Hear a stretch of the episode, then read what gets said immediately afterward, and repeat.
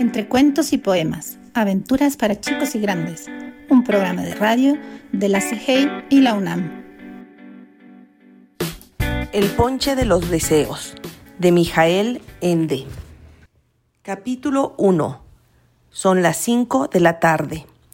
Era la última tarde del año y había oscurecido demasiado pronto. Nubes negras habían entenebrecido el cielo y una tempestad de nieve azotaba desde hacía horas el parque muerto. En el interior de Villa Pesadilla no se movía nada, excepto el tembloroso resplandor del fuego que ardía con llamas verdes en la chimenea abierta y sumergía el laboratorio mágico en una luz espectral. El reloj de péndulo que había sobre la cornisa de la chimenea puso en marcha sus engranajes rechinando. Se trataba de una especie de reloj de cuco, pero su ingenioso mecanismo representaba un pulgar dolorido sobre el que descargaba sus golpes un martillo. ¡Ay! ¡Ay! ¡Ay! ¡Ay! ¡Ay! gritó el reloj. Así pues, eran las cinco. De ordinario, Belcebú Sarcasmo, consejero secreto de magia, se ponía de buen humor cuando lo oía dar las horas, pero aquella tarde de San Silvestre le echó una mirada más bien pesarosa. Le hizo un gesto de rechazo con un leve movimiento de la mano y se dejó envolver por el humo de su pipa. Con el ceño fruncido, se sumió en sus cavilaciones. Sabía que le esperaba algo muy desagradable y que le iba a llegar muy pronto, a medianoche lo más tarde, al cambiar el año. El mago estaba sentado en una cómoda butaca de orejas que un vampiro muy dotado para la artesanía había hecho personalmente, muchos años antes, con tablas de ataúdes. Los cojines estaban confeccionados con pieles de ogro que, por el paso del tiempo, se hallaban ya un poco raídas. Este mueble era una herencia familiar y Sarcasmo lo tenía en gran estima, pese a que por lo demás era de ideas más bien progresistas y estaba al día, cuando menos en lo que se refería a su actividad profesional. La pipa en que fumaba representaba una calavera cuyos ojos de cristal verde se encendían con cada chupada. Las nubes de humo formaban en el aire figuras extrañas de los más diversos tipos, cifras y fórmulas, serpientes enroscándose, murciélagos y, sobre todo, signos de interrogación. Belcebú Sarcasmo ah, suspiró profundamente y se levantó y comenzó a ir y venir dentro de su laboratorio. Le iban a pedir cuentas, de eso estaba seguro. Pero ¿con quién tendría que habérselas? ¿Y qué podía aducir en su defensa? Y sobre todo, ¿aceptarían sus motivos? Su alta y esquelética figura se hallaba cubierta con una bata plisada de seda verde cardenillo. Este era el color preferido del consejero secreto de magia. Su cabeza, pequeña y calva, parecía apergaminada, como una manzana rugosa. Sobre su nariz aguileña se asentaban unos lentes enormes de armadura negra y con unos cristales fulgurantes y gruesos como lupas que agrandaban sus ojos de forma poco natural. Las orejas le colgaban de la cabeza como el asa de una cubeta. Tenía la boca tan estrecha como si se lo hubieran abierto en la cara con una navaja de afeitar. En resumidas cuentas, no era precisamente un tipo en el que se puede confiar a primera vista. Pero eso no le preocupaba lo más mínimo a sarcasmo. Nunca había sido un personaje muy sociable. Prefería no darse a ver y actuar en secreto. Fin del capítulo 1. El ponche de los deseos, de Mijael Ende. Capítulo 2. Son las 5 con 8 minutos. Belcebú Sarcasmo interrumpió sus paseos y se rascó la calva pensativo. Al menos el elixir 92 tendría que estar terminado hoy, se dijo. Al menos eso siempre que no venga otra vez a interrumpirme el maldito gato. Se acercó a la chimenea. En las llamas verdes había sobre unas trépedes una marmita de vidrio en la que hervía una especie de sopa de aspecto bastante nauseabundo, negra como el alquitrán y viscosa como la baba de un caracol.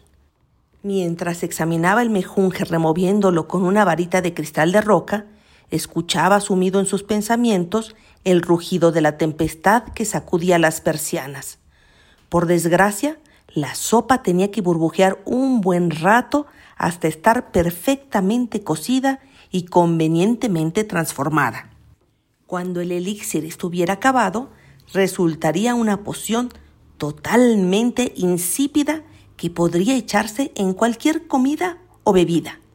Las personas que lo tomaran creerían firmemente que todo lo que procedía de manos de sarcasmo contribuía al progreso de la humanidad. El mago tenía el proyecto de ponerlo a la venta después de Año Nuevo. Lo vendería con la etiqueta Dieta del hombre sano. Pero todavía no estaba a punto. La cosa necesitaba su tiempo y ahí estaba el problema. El consejero secreto guardó la pipa y dejó que su mirada se deslizara por la penumbra del laboratorio. El resplandor del fuego verde danzaba sobre la montaña de libros viejos y nuevos que contenían todas las recetas que Sarcasmo necesitaba para sus experimentos. Desde los oscuros ángulos del salón emitían misteriosos fulgores, retortas, vasos, botellas y tubos en forma de alambique en los que subían y bajaban, goteaban y humeaban líquidos de todos los colores. Además, había computadoras y aparatos eléctricos en los que tremolaban constantemente lámparas minúsculas de las que surgían leves zumbidos y pitidos.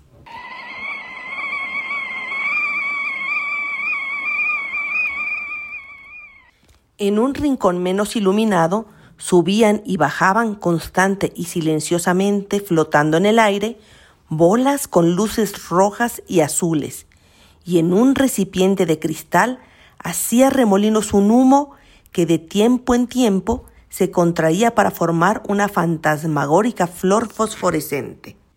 Como ya se ha dicho, sarcasmo estaba a la altura de los nuevos tiempos y en ciertos aspectos se hallaba por delante de su época. Solo en lo referente a sus plazos se encontraba irremediablemente atrasado. Fin del capítulo 2.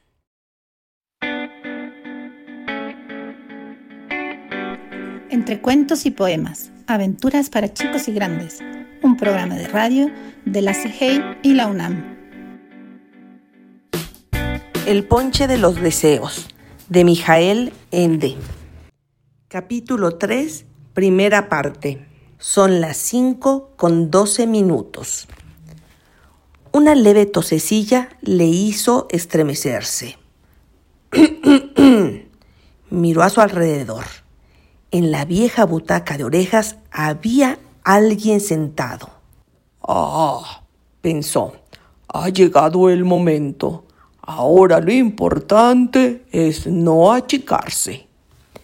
Naturalmente, un mago, sobre todo uno de la talla de sarcasmo, está acostumbrado a que se le presenten todo tipo de criaturas extrañas, a menudo sin anunciarse y sin haber sido invitadas.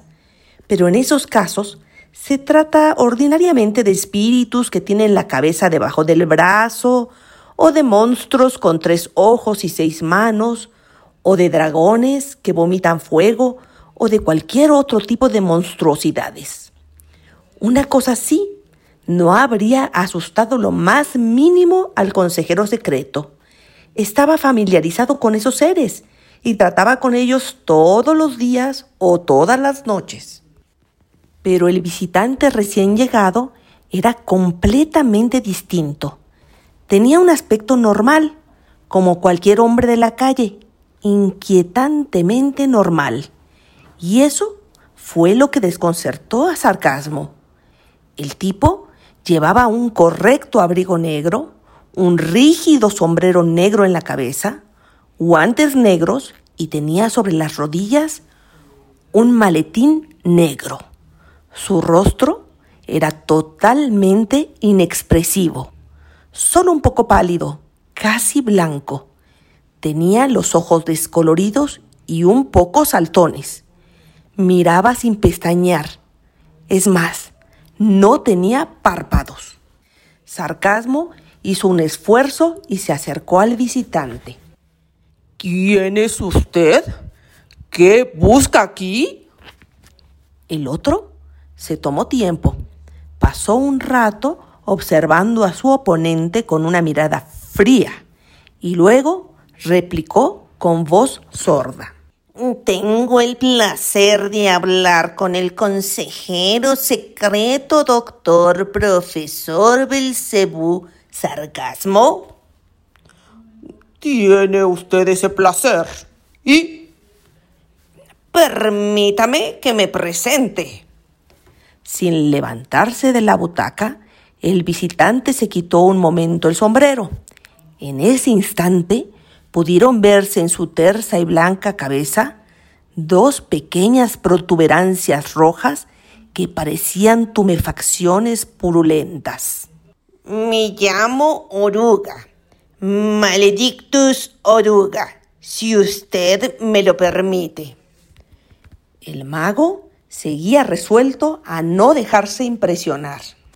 ¿Qué le da a usted derecho a importunarme? Oh, dijo el señor Oruga sin sonreír.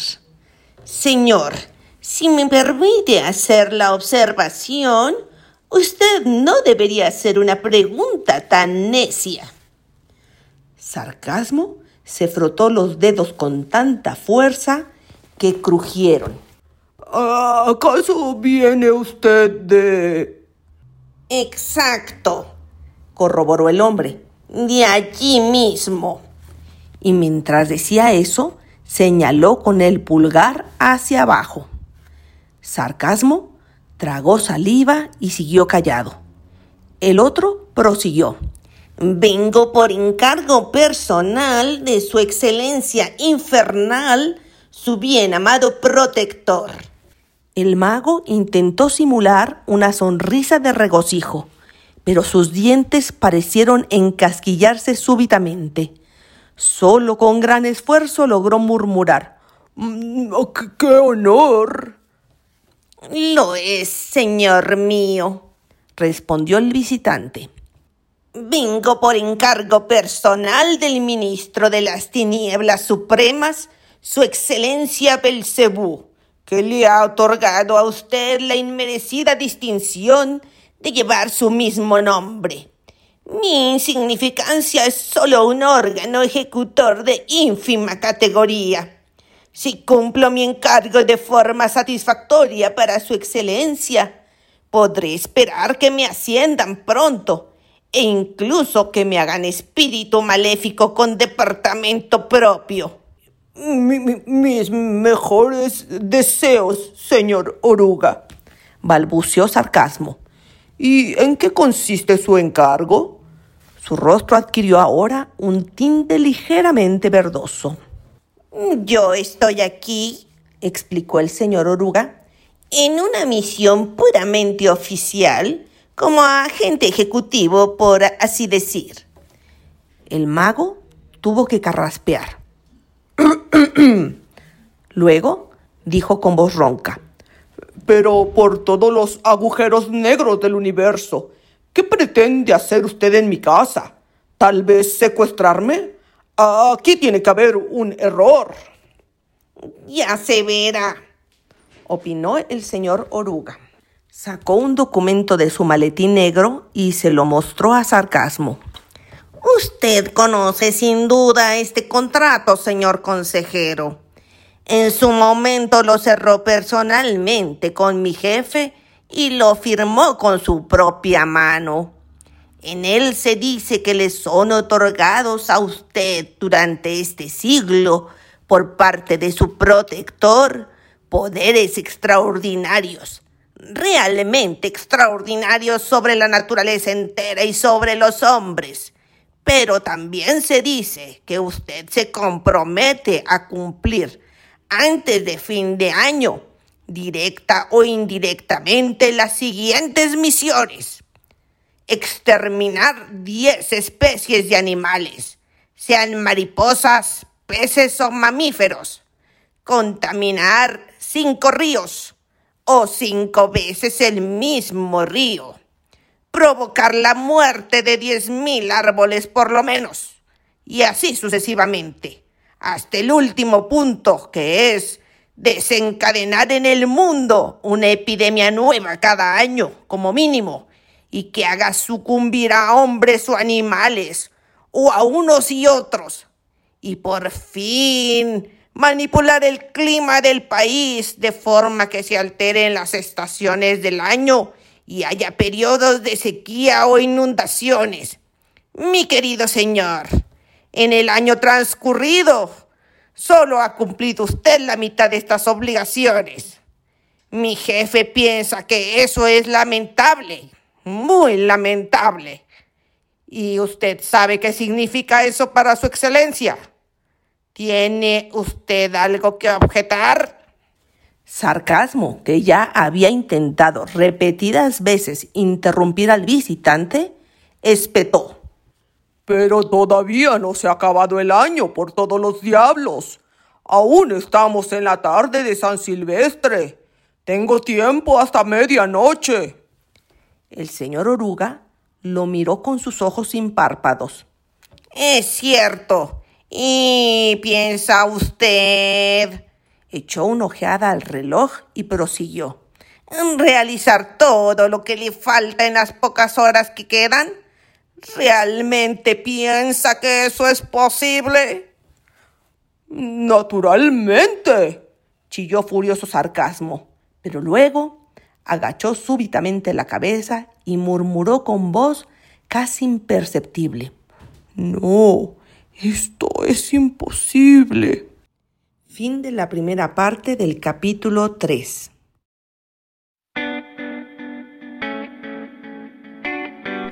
Entre cuentos y poemas, aventuras para chicos y grandes, un programa de radio de la CIGEI y la UNAM. El ponche de los deseos, de Mijael Ende. Capítulo 3, segunda parte. El visitante se levantó y se acercó a una pared contigua a la chimenea, de la que colgaban esmeradamente enmarcados todos los diplomas con los títulos del consejero secreto de magia.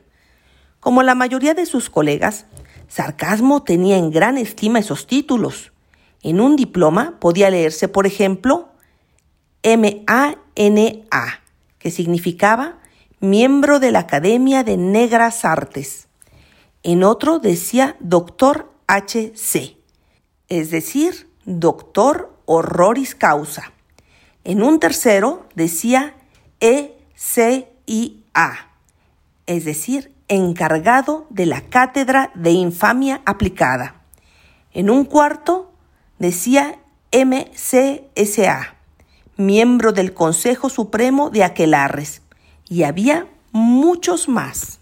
Escúcheme, pues, dijo sarcasmo.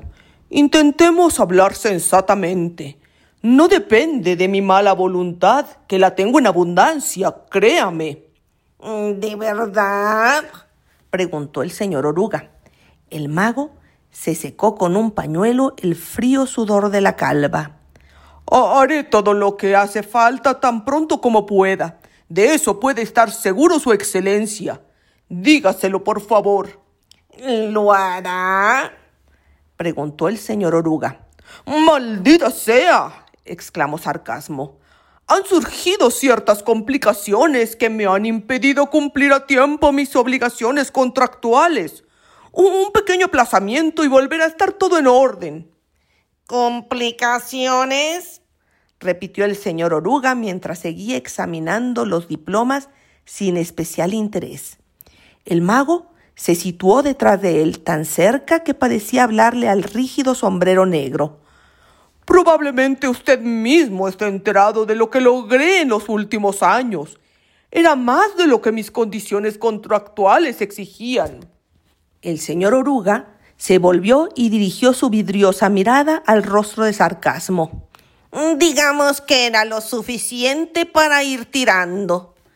Angustiado, el consejero secreto parloteaba cada vez más y terminó por enredarse en sus explicaciones. Nadie puede hacer una guerra de exterminio sin que más pronto o más tarde lo advierta el enemigo. Precisamente por mis grandes logros, la naturaleza empieza ahora a defenderse. Se prepara para devolver el golpe, solo que no sabe exactamente contra quién. Los primeros que empezaron a rebelarse fueron naturalmente los espíritus elementales, los gnomos, los enanos, las ondinas y los elfos, que son los más avispados. Me ha costado mucho trabajo y mucho tiempo capturar y neutralizar a todos los que habían averiguado algo sobre nosotros y podían ser peligrosos para nuestros planes.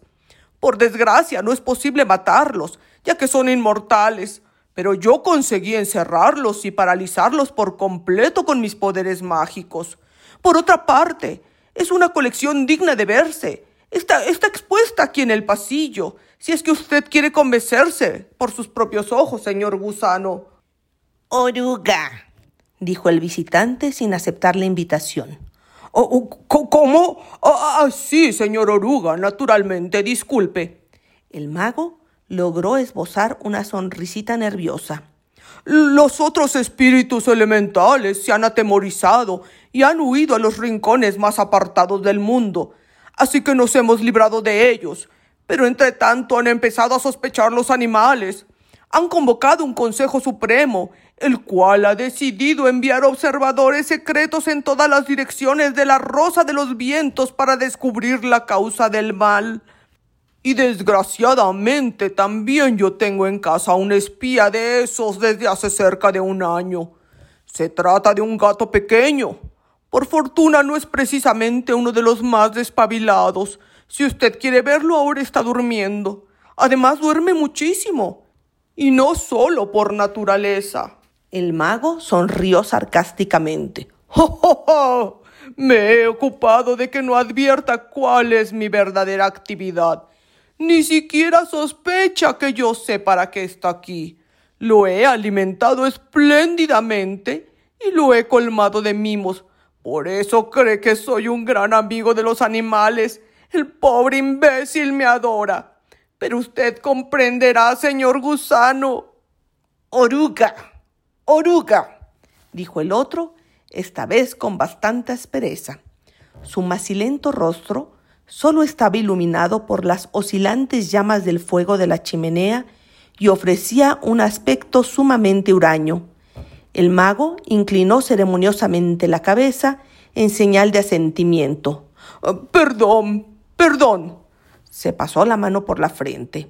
Estoy un poco distraído, es por el estrés. Ha sido agotador cumplir mis obligaciones contractuales y al mismo tiempo engañar constantemente al espía que tengo en mi propia casa. Porque aunque es un infeliz, ve y oye muy bien como todos los gatos. He tenido que trabajar en circunstancias sumamente difíciles. No creo que se atreva usted a negarlo. Sobre todo me ha costado mucho tiempo, por desgracia, querido señor. Mm, es triste. Le interrumpió el señor Oruga. Realmente triste, pero todo eso es su problema, amigo mío, y no altera el contrato. ¿O me equivoco? Sarcasmo bajó la cabeza. Créame, señor, yo habría disecado hace tiempo a ese gato. Lo habría asado vivo en el horno, lo habría enviado a la luna. Pero eso podría haber alarmado al Consejo Supremo de los Animales, porque allí saben que el gato está en mi casa, y es mucho más difícil dejar fuera de combate a los animales que a los gnomos y a otros seres de la misma calaña. Más difícil incluso que neutralizar a los hombres. Con los hombres apenas hay dificultades, pero ¿ha intentado usted hipnotizar a un saltamontes o a un jabalí? No hay nada que hacer. Y si se reunieran todos los animales del mundo, desde los más grandes hasta los más pequeños, y se lanzaran juntos contra nosotros, no serviría de nada ningún recurso mágico. Tenga la bondad de explicarle esto a su excelencia infernal, su querido jefe. El señor Oruga cogió su maletín de la butaca y se acercó nuevamente al mago. Transmitir explicaciones no es cosa de mi incumbencia. ¿Qué significa eso? gritó sarcasmo. Su excelencia tiene que reconocer lo que acabo de decir y tiene que reconocerlo por su propio interés. A fin de cuentas, yo no puedo hechizar. Es decir, sí puedo, pero hay ciertos límites, sobre todo de tiempo, incluso para mí. Además, ¿por qué esa terrible prisa? De todos modos, el mundo va a perecer enseguida porque estamos en el mejor camino para lograrlo. Así que poco importa que sea un par de años antes o después. Eso significa que ahora está usted advertido, dijo el señor Oruga respondiendo a la primera pregunta de sarcasmo en tono glacialmente cortés. Volveré aquí a medianoche en punto. Así reza el encargo que se me ha dado. Si usted no ha saldado hasta entonces su pasivo contractual en materia de maldades, ¿qué, ocurrirá? Usted será secuestrado por orden de la autoridad, señor Sarcasmo, dijo el señor Oruga. Le deseo una placentera noche de San Silvestre. Espere, gritó Sarcasmo. Solo una palabra, por favor, señor gusano. Ah, eh, digo, señor oruga. Pero el visitante había desaparecido. El mago se dejó caer en la butaca de orejas, se quitó los gruesos lentes y se cubrió el rostro con las dos manos.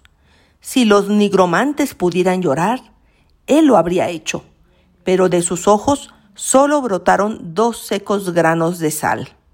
¿Y ahora qué? ¿Ahora qué por todas las pruebas y torturas? Fin de la segunda parte del capítulo 3. Entre cuentos y poemas, aventuras para chicos y grandes, un programa de radio de la CIGEI y la UNAM. El ponche de los deseos, de Mijael Ende. Capítulo 4 Primera parte. Son las 5 con 23 minutos. La magia, lo mismo la buena que la mala, no es cosa fácil. Los profanos suelen creer que basta recitar cualquier fórmula secreta como abracadabra, o quizás tener una varita mágica con la que uno acciona un poco como un director de orquesta. Con eso se lograría la transformación, la aparición o cualquier otra cosa. Pero no es así. En realidad, cualquier clase de acción mágica es enormemente complicada. Requiere conocimientos ingentes, gran cantidad de accesorios, materiales difíciles de conseguir y una preparación que puede durar días e incluso meses. Además, el trabajo es siempre sumamente peligroso pues el más pequeño error puede tener consecuencias totalmente imprevisibles. Belcebú corrió por las habitaciones y los pasillos de su casa buscando desesperadamente un medio para salvarse, pero estaba convencido de que ya era demasiado tarde para todo. Gimió y suspiró, uh, uh, uh, como un alma en pena. Sus pasos retumbaban en el silencio de la casa. Sarcasmo no podía cumplir el contrato. Por eso, ahora lo único que le preocupaba era salvar la piel, esconderse del ejecutor de la sentencia infernal en alguna parte o de algún modo. Sin duda, podía transformarse, por ejemplo, en una rata o en un perfecto monigote de nieve, o en un campo de ondas electromagnéticas, si bien en este caso podrían verlo en todas las pantallas de televisión de la ciudad como una alteración de la imagen pero sabía muy bien que así no engañaría al enviado de su excelencia infernal. Él lo reconocería bajo cualquier figura. También era inútil huir a alguna parte, por remota que fuera, al Sahara o al Polo Norte o a los picos del Tíbet, pero las distancias geográficas carecían de importancia para aquel visitante. Por un instante, el mago pensó esconderse en la catedral de la ciudad, detrás del altar o en lo alto de la torre, pero desechó esa idea inmediatamente, porque no estaba seguro de que los funcionarios infernales tengan hoy dificultades para entrar y salir de allí a su antojo. Sarcasmo recorrió apresuradamente la biblioteca donde se apilaban unos junto a otros mamotretos antiquísimos y libros de consulta recién salidos de la imprenta. Ojeó los títulos que figuraban en el lomo de los volúmenes.